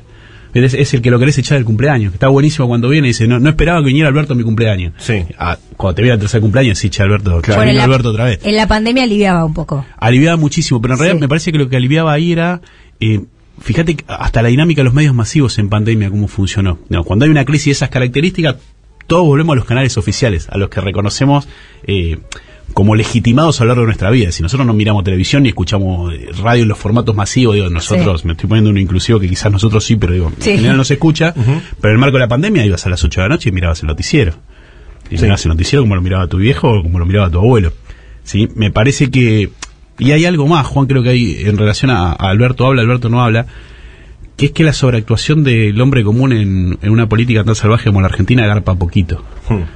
Digo, acá necesitas monstruos, necesitas es una cultura política hecha a caballo, hecha a lo bestia. Eh, Sí, tal vez le faltaba un jefe de gabinete un poco más eh, presente, la palabra de un jefe de gabinete un poco más fuerte. Sí, y, y está bueno eso. Y, y también qué valores transmite, digo, porque yo, yo me acuerdo sobre eh, sobre octubre del 2019, que parece la prehistoria, pero todos estábamos fascinados con esa cosa beboteadora de Santi Cafiero. Está buenísimo. Digo, a mí el jefe de gabinete dame un tipo que yo lo mire a los ojos y me dé miedo. Miedo, si este, este, este chabón me lo va a poner, eh, este me lo va a complicar. Yo lo veo a Santi Cafiero, lo invito a un asado, quiero ser padrino de mis hijos.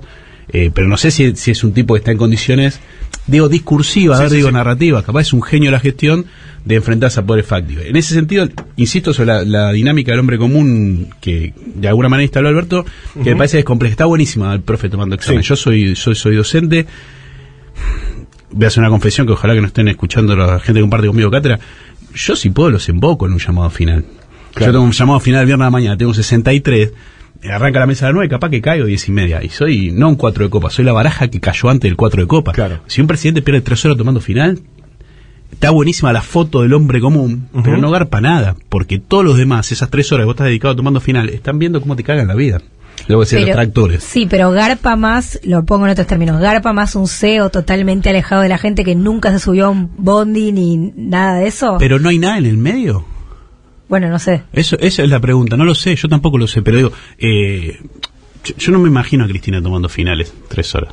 Me imagino que las tres horas que el mundo está viendo cómo la invoca a Cristina, Cristina está viendo cómo invoca a los que la quieren invocar a ella, ¿sí? No, lo van a encontrar tomando final. No, no, no, no, no va a salir Alberto de la mesa de final y dice, uy, tengo 63 mensajes en el WhatsApp, mira los quilombos con lo que se me viene mi viernes. ¿sí? Porque si no terminas festejando un cumpleaños. Eso te digo, festejas un cumpleaños de tu esposa sin tomar dimensión que la casa en la que vivís con tu esposa es la casa, ¿sí? es, es una casa que alberga presidentes, por ejemplo. Yo siento que también igual hay un momento en el que la- las dos opciones están mal. ¿No? Como que cuando, cuando la cosa anda complicada, todas las opciones están mal. Por caso, eh, con el tema licencia por paternidad. Yo escuchaba el día que eh, salió, de hecho salió una noticia que al final no fue, que era que él se tomaba dos días de licencia por paternidad. Al final, digamos que se los tomó, pero no se los tomó oficialmente, bueno, no importa. Pero cuando sale la noticia dice dos días de licencia por paternidad, que es lo que dice la ley de contrato de trabajo. Entonces el presidente va a acatar la ley y tomarse esos dos días. Hablé con un grupo de gente y me decía, no, tiene que dar el ejemplo de tomarse muchos más días porque tiene que demostrar que los padres tienen más presencia en la corresponsabilidad de los cuidados y él tiene que ejemplificar. Y otros me decían, no, ¿cómo dos días? No tenemos dos días de sobra para que él se tome. Ese presidente, él no se puede tomar nada. No escuché uno que me diga, bueno, está bien, dos días es, es, es justo. No, por, cualquier lado estaba mal. Entonces hay un momento también en el que, de, ¿por dónde salís? ¿No? Como, ¿qué vas a decir? ¿Me tomo la licencia pero no me la tomo? ¿Qué hago? ¿Viste? Como, eh, se- en cualquier caso va a ser pérdida si la, si la cosa no anda bien. Lo que sea que digas. Sí, totalmente. A ver, me, me parece que hay ahí también como demasiadas miradas sobre lo que Alberto eh, dice o hace que, en relación a lo que decía Juan, cuanto, cuando hay tanta expectativa, eh, para bien o para mal, respecto de lo que vos vas a hacer, eh, testimoniar todo el tiempo, dejar palabras todo el tiempo, te, te deja demasiado expuesto. Digo, Creo que es una figura presidencial que como nunca ha estado sobreanalizada. Digo, la, la- la figura de Alberto como presidente está muy sobreanalizada por pienso por sobre Macri o hasta por sobre la segunda presidencia de Cristina que mira que eh, pienso en tapas de noticias pienso digo, en, Sí. en- en psicólogo de cotillón eh, poniendo palabras sobre la figura de la expresidenta eh, y estaba muy sobreanalizada pero la figura de Alberto está sobreanalizada minuto a minuto me parece que eso también que hay una responsabilidad sobre eso y también una definición que el presidente tiene que tomar, si, que es si quiere construir el relato de lo que él va a hacer hasta diciembre del año que viene, o quiere construir que también es legítimo el relato del día después. ¿Sí? Hay como una cosa de, cuando vos construís ese relato de, de- de soy un hombre común es porque te imaginás en el Varela Varelita, sentado tomando un café a la mañana del 11 de diciembre del 2023 y la gente diciendo, che, qué grande Alberto, mira, este chabón fue presidente, pero sigue siendo un hombre común. Capaz que Alberto está construyendo su relato de- del 23 en adelante, y también es lícito, lo que pasa que en el medio le tocó presidir a Argentina. Quien habla es Santiago Aragón, es especialista en comunicación política, periodista, docente, magíster en comunicación de las organizaciones. Algo que yo estaba pensando recién mientras te escuchaba, claro, pensamos en la narrativa del Frente de Todos, pensamos en la narrativa de Cambiemos, del macrismo, ¿no? Los CEOs, y la, ter- el tercer sector, que ahora eh, es casi imposible no referirse, es este, el espacio libertario. Y yo tengo como una contradicción de traerlo a la mesa, porque digo, a veces lo inflamos mucho nosotros, ¿no? Estamos permanentemente hablando de mi ley, es como si el fenómeno fuera netamente narrativo en un punto, el de, el de los libertarios, ¿no? Netamente comunicacional, casi un fenómeno sin política y sol- de solo discurso. Este, no sé si se entiende lo que Sí, quiero decir. perfecto. Como que está me- netamente narrado, construido. Eh, ¿qué, ¿Qué pensás de esa... Yo creo tiene dos dimensiones. Coincido en que muchas veces eh, nosotros en ese viene el lobo, viene el lobo, lo hacemos venir. Eh, me parece que, que hay una, una dimensión que es absolutamente genuina, que es que Milei, en términos de, de no- hasta en su, en su excentricidad, digamos, en su excentricidad tosca, eh, representa claramente lo que un político no es. Y en tiempo de tanto malestar de la gente con la política, pensá Juan que lo- los números de aprobación de, de- de la gente respecto a la actividad política están en niveles pre-2001, o sea, Sí. hasta octubre de 2001, o sea, son los mismos números. Entonces, el tipo funciona bien como emergente de, de ese raro, ese friki, ese excéntrico, eh, de, de ese sujeto de- tan violento, ¿sí? En sus formas, que, que no sé cómo, cómo estamos con el lenguaje. No, estamos No, bien. estamos bien. Que se caga en la tapa del piano. Sí. Sí. Es decir, bueno, no, yo no, no respeto ninguna convención. Cuando la política va hacia lugares más comunes, los Milei desaparecen, se desvanecen. Digo, yo no lo veo muy lejos en términos de representación de la no política de Manes, por ejemplo. Claro. Pero Manes es eh, el argentino que nuestras madres piensan que deberíamos ser todos los argentinos. ¿sí? Movilidad social a partir de la, de la universidad pública, no va a ser nada malo porque no viene de la política. Hay como una cosa de no política dando vuelta eh, que Milei la representa bien. Después creo que hay algo ahí que está, que está puesto, que yo lo he visto en algunos estudios y ha surgido, que es que es una especie de, de afrenta que la gente le hace a la política. Es decir, usted, el político profesional se supone que sirve para algo. Estoy tan convencido que los políticos no sirven para nada que hasta te corro con esto. No, te corro con este cachivache. No es que te corren con mi ley porque suponen que no es un cachivache. Te están marcando que para mí vos sos igual a este cachivache. Entre- como vos tampoco me vas a, so- a solucionar la vida, voy con esto. Me parece que hay, hay algo de eso ahí. No es Lo hago para ofenderte. Te- Es una ofensa. Mi ley es una ofensa a la política en, en todos los planos, a pesar de él, supongo, porque él no, supongo no tiene esa percepción de él mismo. Después sí, obviamente, hay una construcción del discurso de mi ley muy cercana a otras expresiones de la Sí. derecha a nivel internacional. Claro, eso te iba a decir. Hay, hay un fenómeno también internacional de. Total, y mucho, y mucho trabajo de emergencia de esos eh, tipos eh, antipolítica, ¿no? Que vienen desde afuera de la política con una narrativa, una, una verba muy provocativa. eh, pareciera que va aprendiendo, ¿no? En distintos lugares. Exacto, y sobre todo en, eh, en el dilema este que tiene la política de cómo le hablamos a los jóvenes. Los jóvenes son un sujeto social horrible. Reconozcámoslo de una vez, no creemos en nada. Yo me, me considero joven, me autopercibo joven. Eh, Bueno, como- está bien. como todos, como la mesa, Sí, ¿no? sí, Entiendo. claro que sí. Pero digo, la juventud idealizada que está lleno de sueños. Yo no, cuando tenía 16 estaba lleno de sueños, Juan. Em, Estaba lleno de miedo, lleno de duda y lleno de odio, como cualquier persona de 16 años común. Sí, después vas hacia Sí, lugares sí, más sí. esperanzadores de la vida, pues pensás que vas a sobrevivir, pero a los 16 pensás que no vas a llegar Ante a los todo, 18. incertidumbre. Sí, Total. sí. Entonces, digo, elegís ese tipo de personajes Ajá. que de alguna manera... eh, Bueno, pero yo tenía una remera del Che, ¿ves? No tenía una remera de... Yo a los 17 usaba una remera del Che y no usaba, no hubiera usado una de, no sé quién, es- no me acuerdo quién estaba en ese momento. puede de- ser, Y ahora, no sé. No puede sé. ser. Pero yo creo, no, no, Dios nos, nos, llegue- no nos haga llegar a ese momento. Yo creo que, que mi ley se autopercibe más cerca del Che que de, que de la escuela austríaca en términos de simbólicos de la política. Sí, puede ser. ¿sí? en términos revolucionarios. Vamos a llegar el momento que haga esa declaración, que Marra haga esa declaración. Estoy seguro. Se, se percibe que viene por afuera de la política. Se percibe que viene de un lugar de rebeldía. Representa la rebeldía en un estado puro, en un estado salvaje, muy salvaje. ¿Sí? Eh, y creo que representa lo que representa a pesar de él, con lo cual el fenómeno se va a licuar en la misma medida.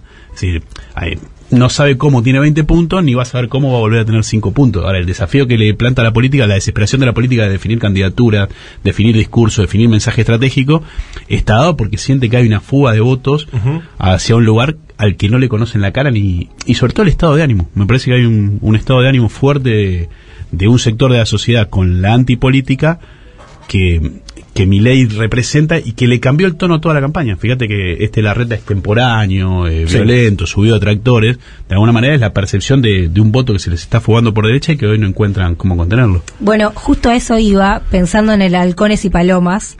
¿Eso, ¿Eso le conviene a Juntos por el Cambio, esa diferenciación? ¿Ayuda a alguien? ¿Ayuda a la reta? ¿Se quiere despegar de eso? ¿Cómo ves esa diferenciación falsa, no? Es falsa, yo digo, el otro día jodíamos en la nota, pero digo, yo, yo lo pienso, digo, son, son halcones y halcones. Sí. ¿no? Eh, halcones con falia y halcones con gomera, pero son halcones los dos. Eh, creo que lo que le afecta a la reta particularmente es que lo corre de, de un, de un centro imaginario en el que él concibe la gestión. Pero ahí, Juan hacía mención a un tema que, que no es menor, y vos también lo decías, Poli, en relación a eh, la propuesta de CIOs de Cambiemos. Eh, La propuesta de CIOs de Cambiemos no le, no le duró 10 minutos. No, eh, eh, el mejor macrismo, si es que hubiera semejante cosa, es el macrismo de las pasos a las generales. El tipo dice, "Bueno, todo esto que hicimos hasta acá, vamos a un tipo de liderazgo clásico, con un mensaje enfático, mítico, vótenme a mí o, o este país termina. Eh, creo que insistir en la, eh, la ideología de gestión que hace la reta, de alguna manera lo va, lo, va, lo va a tirar a un precipicio simbólico. Quiero decir, la reta no puede ser presidente si no se pelea con nadie. Lo que él tiene que decir es que si mata al padre, ¿sí? o, si se, o si se pelea con Alberto. La pelea con Alberto entiendo que le rinde menos que la pelea con Macri hoy. Creo que va a ser una pelea con Macri. Y vamos a ir a ese tipo de expresión del arretismo donde ya no te alcanza a ser un pelado con onda. ¿sí? No llegas a presidente pues sos un tipo con onda, pues sos un tipo previsible y menos en el, en el escenario de país que vamos a tener. Hay como una ilusión que entiendo que está dada en, en la mesa en particular como expresión de, de un montón de conjunto de gente que discute esto al mismo tiempo, que es que mi ley sea un grano para ese esquema de Cambiemos. No, es para nosotros también, digo, para el campo nacional también lo representa. Porque de alguna manera cuando vos mirás el perfil de votante de Milei se supone que es, que es directo, que se, se lo saca a la derecha y en realidad se lo saca también a la izquierda y hay un, digo, hace una U que es muy particular, o sea, lo, lo votan pibes muy pibes y lo votan eh, de arriba de 60. Digo, ¿quién no vota a Milei? Bueno, el 30-45 no vota a Milei. Los centros urbanos no votan a Milei, contrariamente a lo que se supone, que es un fenómeno de centros urbanos, y tiene una expresión muy federal de su voto. Tiene una expresión, en, digamos, entre en el sub 30, en el más 60 y muy fuerte en el interior del país. Digamos, digamos, la, eh, marcha de ayer tiene más tendencia. ¿Por qué se sube la reta tractor? Porque el componente, digo, los hijos de los que ayer marcharon están más cerca de votar a Milei que votar a Cambiemos. Ni hablar de, de- votar al frente a un eventual. Pero eso, pero eso no nos votaban en el 2011, en el 2015 no nos votaban en el 19 y obviamente no nos van a votar en el 23. Sí, incluso em, hay alguna idea de eh, respecto de que ese sector le, le disputó con efectividad eh, al, al peronismo, al kirchnerismo, a la cámpora, la idea de rebeldía, ¿no? La idea del espacio que es contestatario, que eh, dice cosas con, con vigor, eh, e incluso, bueno, eh, los, los estudios de, mm, de opinión de los, de los últimos años dan que el- la fuga de votos que tiene el peronismo se da principalmente en franjas sub 30, eh, incluso lo- los adolescentes que, que van a votar por primera vez, en muchos casos van y votan estas opciones. eh, Tipo, bueno, yo, yo no lo quiero nombrar mucho porque, porque siento que, Que se corporiza aparte, Es- claro. claro, estas opciones libertarias. Eso sí es libertario. Sí, sí. Sí, me parece que ahí hay un punto. Creo que, que, el- que hay un precio lógico a pagar por la institucionalización de tu fuerza política, que es que, puesto en términos rock, te volvés careta, Sí. te, te caretizás de, de cara al público, y, y me parece que ese, ese precio, obviamente, el peronismo lo pagó, pero después hay un precio adicional que, que es más difícil de explicar, pero que, que hay que encontrar la manera, que es cómo el pibe que recibió una no termina votando a mi ley. Claro. No, eso, eso también es un tema del que, digamos, insisto, naturalmente, eh, si vos entras al poder, te institucionalizás y eso baja, te baja las posibilidades de rebeldía, te, te- te quita claro. margen de maniobra, eso es en todos lados, en toda la fuerza política, digo, le, le pasó al kirchnerismo, pero también le pasó a Boric, eh, o le está pasando a Boric, pero después hay algo que es muy nuestro, insisto, que es eh, qué le pasa al pibe que recibió una NODUC y, y de alguna manera a Milei le, se le antoja como primera opción política. Me parece que eso sí tenemos que dar algún tipo de explicación más propia de, de, de la comunicación del campo nacional en la Argentina, a la que todavía no se le está encontrando la vuelta. Una chiquitita más, eh, por mi parte.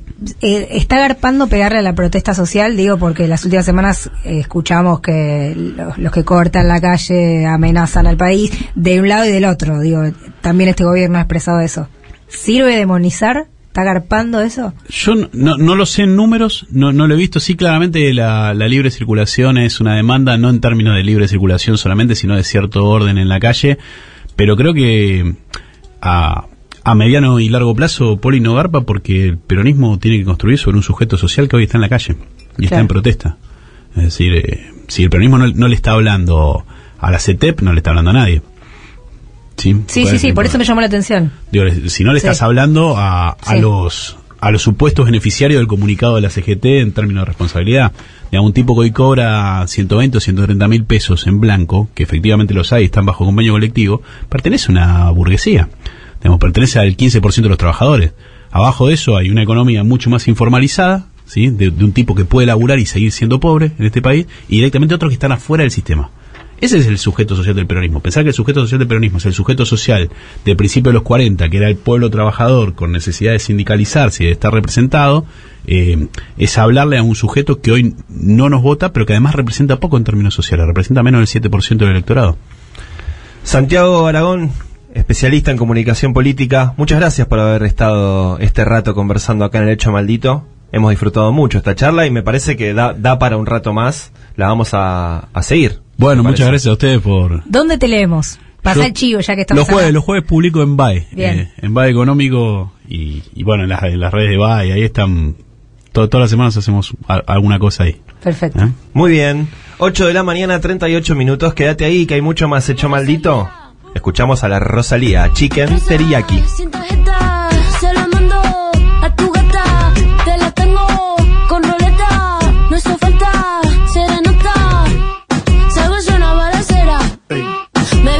Cualquier manera. En Nueva York visitando a mis joyeros. Solo quiere que yo le doy mi dinero.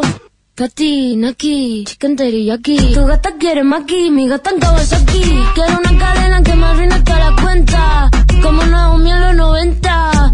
Rosa, sin tarjeta, se la mando a tu gata. Te la tengo con roleta. No hace falta serenata.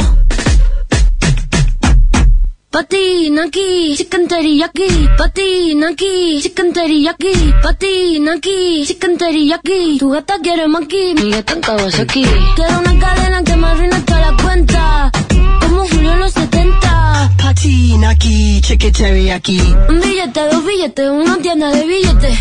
La más dura que le mete. En Nueva York, patinando para los highs. Tu amigo me sabe la que hay. hey. Y si la fama una condena. Pero dime antes que te pague la cena. Me estás tirando sombras como drag queen. Chula como Mike Dean. Rosa, sin tarjeta, se la mando a tu gata. Te la tengo con roleta. No hace falta serenata. De azúcar la mami todo sin recibo. Leo pentagrama pero no lo escribo. Te tribeca. Seca. Patina aquí, chicken teriyaki. Patina aquí, chicken teriyaki. Patina aquí, chicken teriyaki. Tu gata quiere maki, mi gata en Kawasaki. El hecho maldito. El goce, señora presidenta, que es un derecho humano fundamental. El hecho maldito. Un programa en el cual gozar es tan parecido al amor.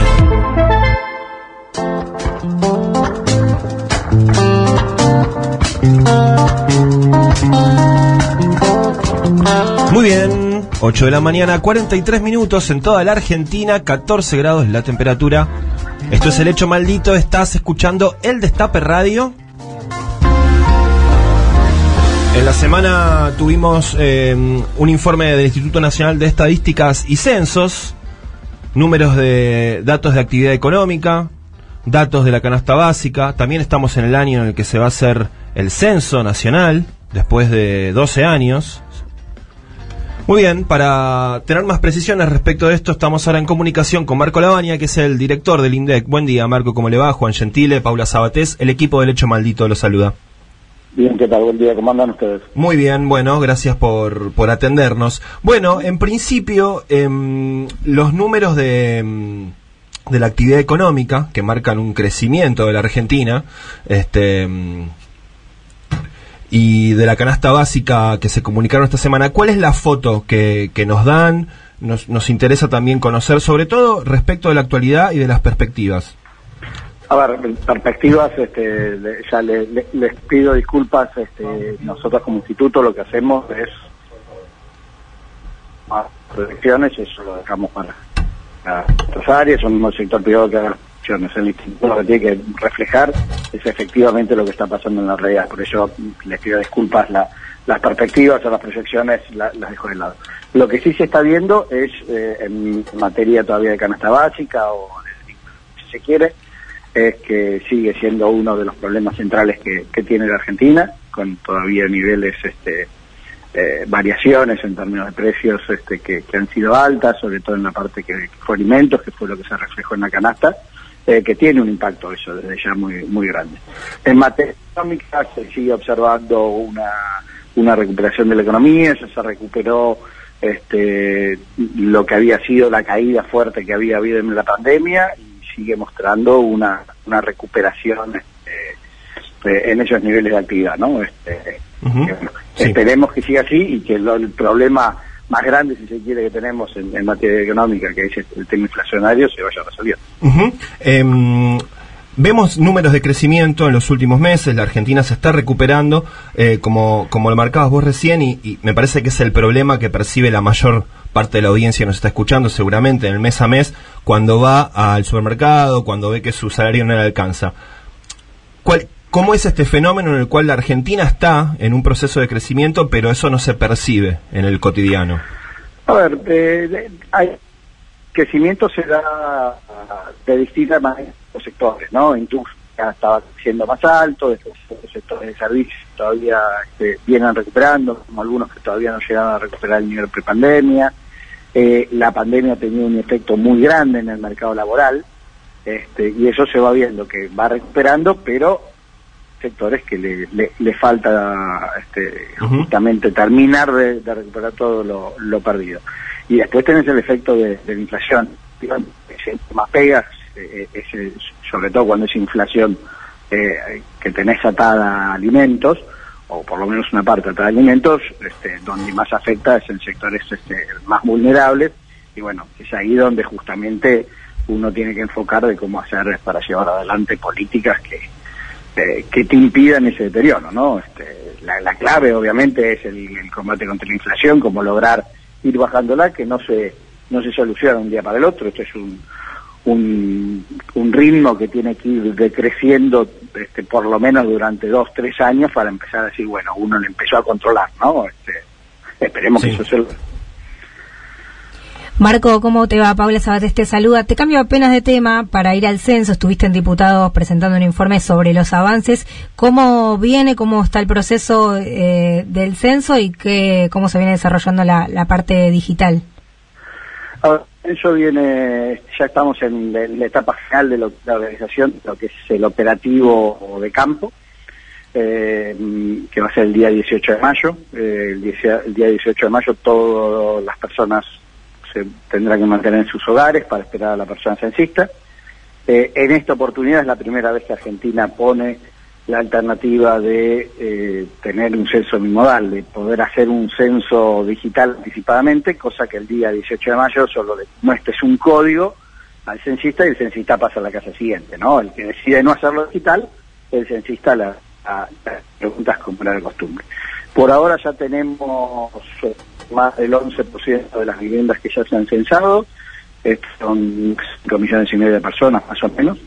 Este, creemos que va a venir un ritmo muy alto, con lo cual este, los que quieran citar no esperen el último momento porque estamos esperando, sobre todo la última semana, tener, tener mucha cantidad de gente que quiera entrar para evitar congestionamiento. Por eso les sugiero que lo vayan haciendo con tiempo desde ahora. Bien, y te, te repregunto sobre esto, el- hubo un frazadazo hace poquito en las puertas del, del INDEC para eh, exigir que se cense también a personas en situación de calle. Entiendo, corregime, que eh, va a ser así efectivamente. Sí, sí, eso estaba planificado. En realidad uno siempre habla del operativo más grande, perdón, el operativo más grande que es el, el urbano, digamos, donde hay más cantidad de viviendas, pero nosotros tenemos distintos operativos. Más, este fin de semana en algunas provincias dando el operativo rural. Eh, por ejemplo, en Santa Cruz, este fin de semana ya empezaron las personas censistas a recorrer áreas rurales.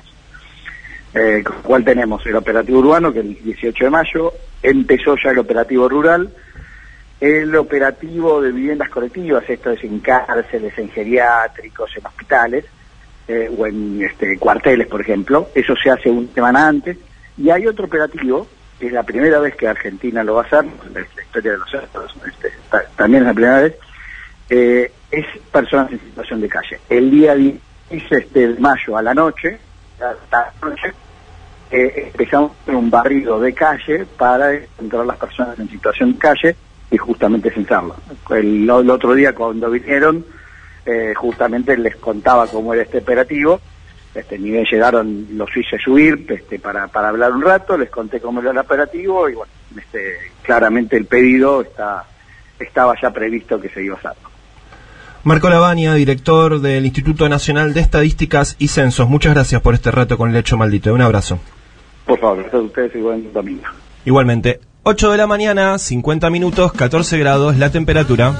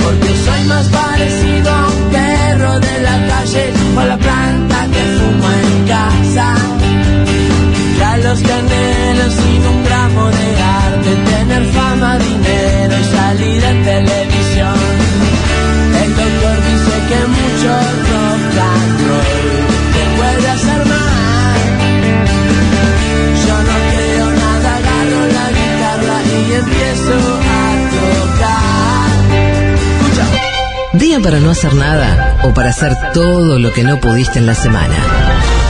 ¿Te cuesta arrancar? Acá te tiramos un ayudín radial. El hecho maldito. El desayuno energético que nunca falla.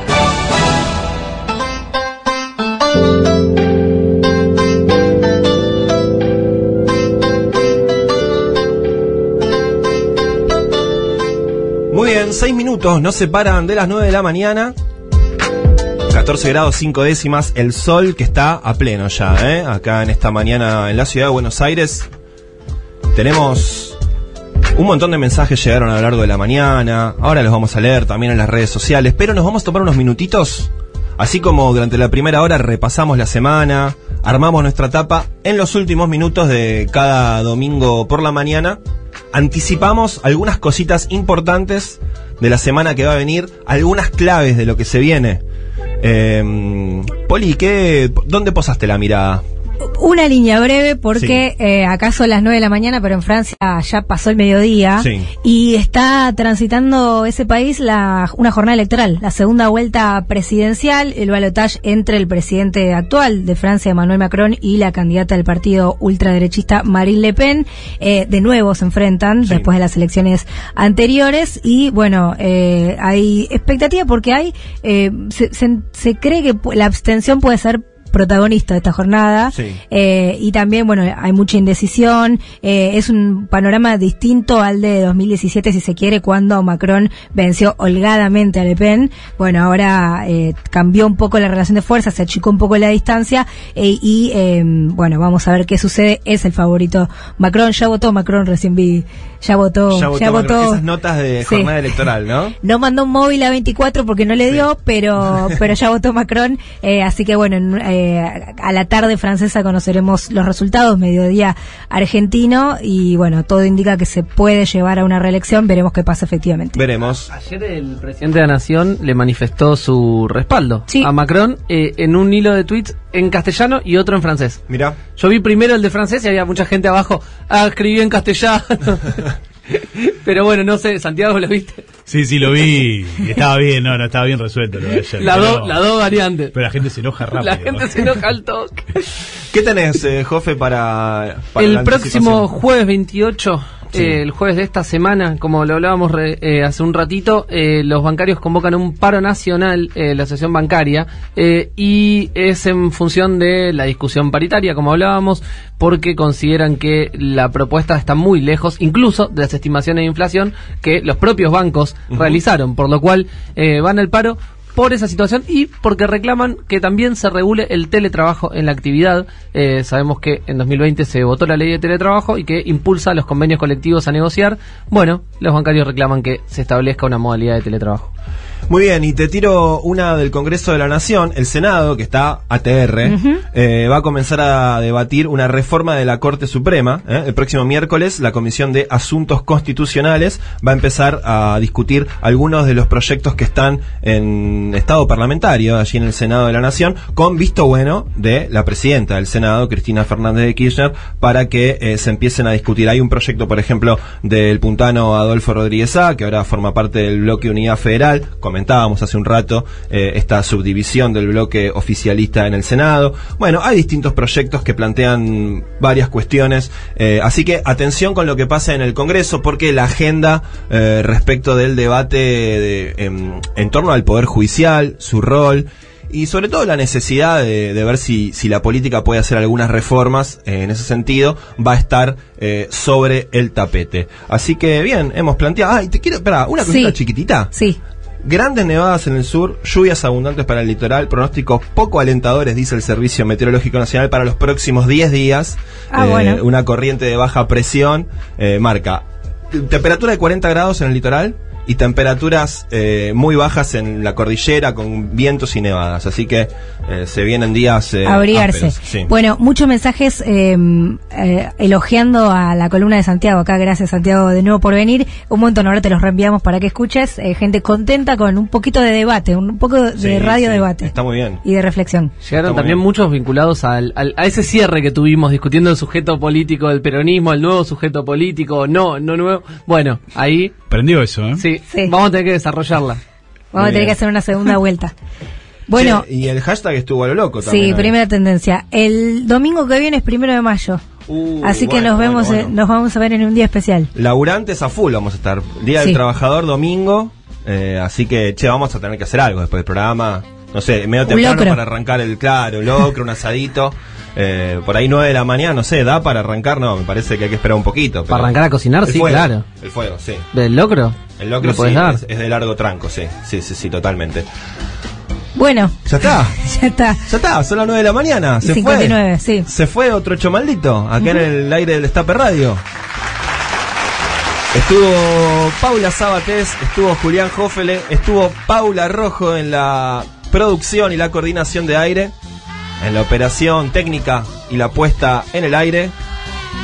Sebastián Gómez, Hoy estuvo Caro Ortiz en redes. compañera de redes. Sí. Eh, nos hemos conocido acá en presencia.